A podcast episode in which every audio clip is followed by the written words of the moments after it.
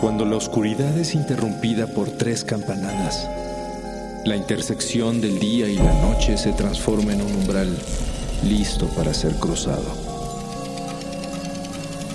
Cierra los ojos, abre la mente. Sé bienvenido a Sapiens Arcana.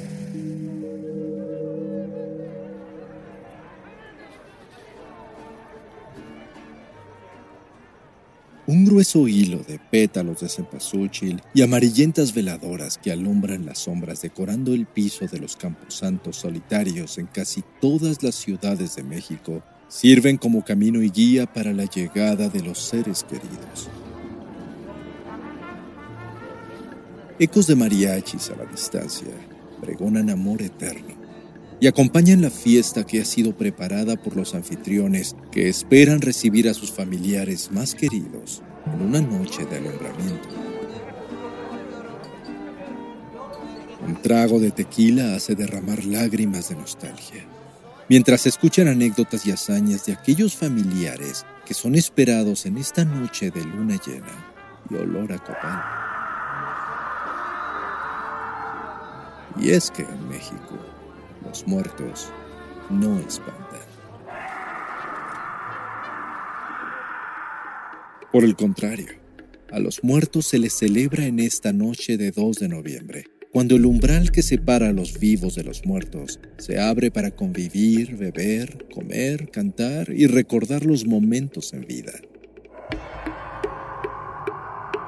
El Día de Muertos es la festividad más icónica de México debido al enorme peso que representa para la cultura mexicana, en donde se celebra la vida y la muerte al mismo tiempo. Más que una fiesta, es un compromiso hecho con los familiares que nos esperan del otro lado y están ansiosos por regresar a este plano. Este ritual es el resultado del sincretismo de dos grandes fechas. La primera la gran fiesta que se conmemoraba en la época prehispánica para Mictlantecutli, el señor de los muertos y patrón del inframundo. Una fecha que coincidía con el final del ciclo agrícola del maíz. Y por otra parte, la tradición cristiana traída del Nuevo Mundo por los colonizadores españoles. Quedando así, a partir de ambas tradiciones, el primero de noviembre se celebra como el Día de Todos los Santos, que también es conocido como el día dedicado a los muertos chiquitos o niños, y se extiende hacia el 2 de noviembre con el Día de los Fieles Difuntos, un día dedicado a los adultos que han muerto. Pero ¿de dónde viene esta peculiar conexión con la muerte? Desde las más antiguas tradiciones de la náhuatl, se creía que la muerte era una extensión de la vida, un proceso de transformación en el que se debía de cruzar por el Mictlán para cerrar ese ciclo que nos llevaría a renacer. Este lugar es conocido también como el lugar común a donde iremos a destruirnos, a perdernos, el lugar de los descarnados o simplemente el lugar de los muertos. Según códices y leyendas, este lugar es descrito como un lugar oscuro, desconocido y peligroso. En él existen nueve casas con habitaciones repletas de murciélagos, jaguares, hombres de obsidiana y cerros que chocan. Esto solo por mencionar algunos de los escenarios por los que se tiene que atravesar para llegar a ese destino final, que cambia dependiendo de la causa de muerte. Una pérdida dentro de la comunidad solía ser anunciada con llantos y gritos de las mujeres más ancianas, mientras que los familiares y personas cercanas del difunto envolvían al muerto en un petate junto con todos sus objetos personales. Más tarde, el cuerpo era simbólicamente alimentado con los manjares más exquisitos para ayudarlo en la larga travesía que le esperaría. Finalmente, Después de este ritual, el cuerpo era quemado o enterrado junto con su mascota más querida, un perro que lo ayudaría a cruzar el río Chiconahuapan en medio de la oscuridad. Posteriormente, los restos eran depositados en jarrones de barro, que se enterraban dentro de las casas. Para animar al difunto a continuar con su camino a través del Mictlán, durante los siguientes cuatro años se le realizaban ceremonias en el lugar donde se encontraba enterrado. Y es que para los antiguos mexicanos, la muerte era un proceso que duraba este tiempo, el mismo que tarda un cuerpo en transformarse en solo un esqueleto. Desde aquella época, esta ceremonia que celebra la visita y el regreso de nuestros muertos varía desde el norte hasta el sur del país, con una constante presente, una ofrenda constituida por platillos y costumbres de cada región.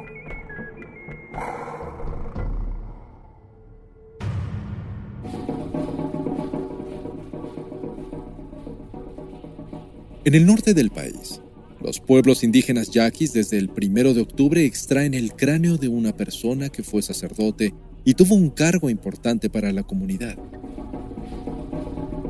Es colocado en un lugar especial a la vista de todos y recibe alabanzas realizando danzas de matachines. Y así cada lunes desde el mes de octubre se realizan los contis, que son procesiones con las que los adultos que perdieron a un ser querido se preparan para hacerles la ofrenda.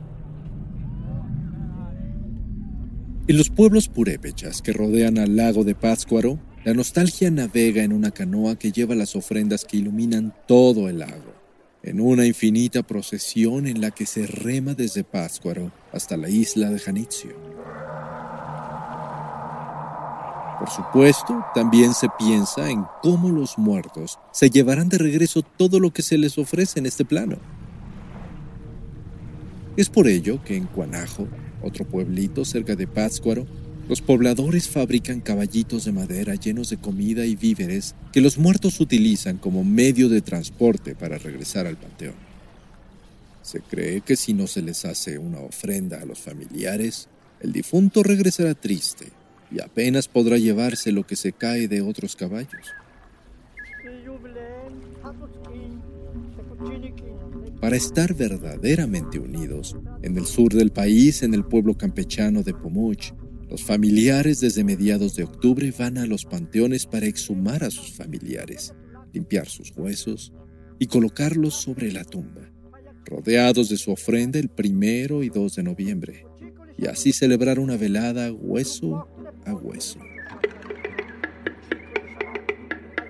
Entre las historias que se hablan acerca de esta festividad, se dice que los muertos llegan cada 12 horas, entre el 28 de octubre el 2 de noviembre. El 28 de octubre arriban aquellos que murieron a causa de un accidente, de forma violenta y repentina. El 29 es el día de los que murieron ahogados. El 30, aquellos que no tienen familia que los recuerde. Los que están perdidos en el limbo llegan el 31 y ya el primero de noviembre se iluminan los altares llenos de juguetes para los niños. Y el 2 de noviembre, los muertos adultos. Si vas a preparar tu ofrenda, estos son algunos consejos para realizarla adecuadamente que han pasado de boca en boca. Se cuenta que si tienes posibilidades de poner una ofrenda pero no lo has hecho aún, el muerto te llevará para que al siguiente año tú experimentes lo que es un altar vacío. También se advierte que todos los alimentos y bebidas que han sido puestos en una ofrenda no deben ser comidos, ya que pierden su esencia y pueden causar enfermedad.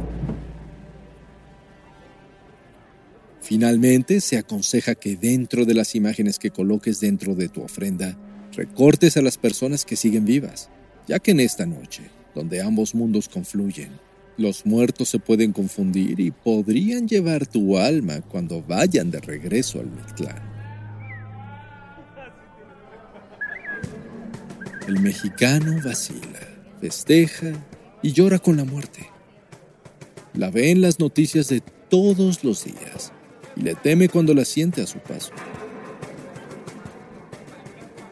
Sin embargo, le tiene un día reservado en donde se le permite recordar lo cerca que está de ella, por lo que prefiere forjar una relación fluida, cariñosa y muy amable.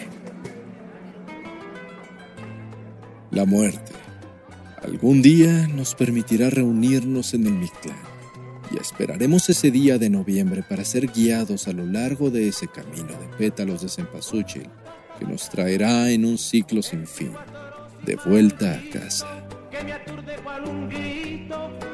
Espectro abismal.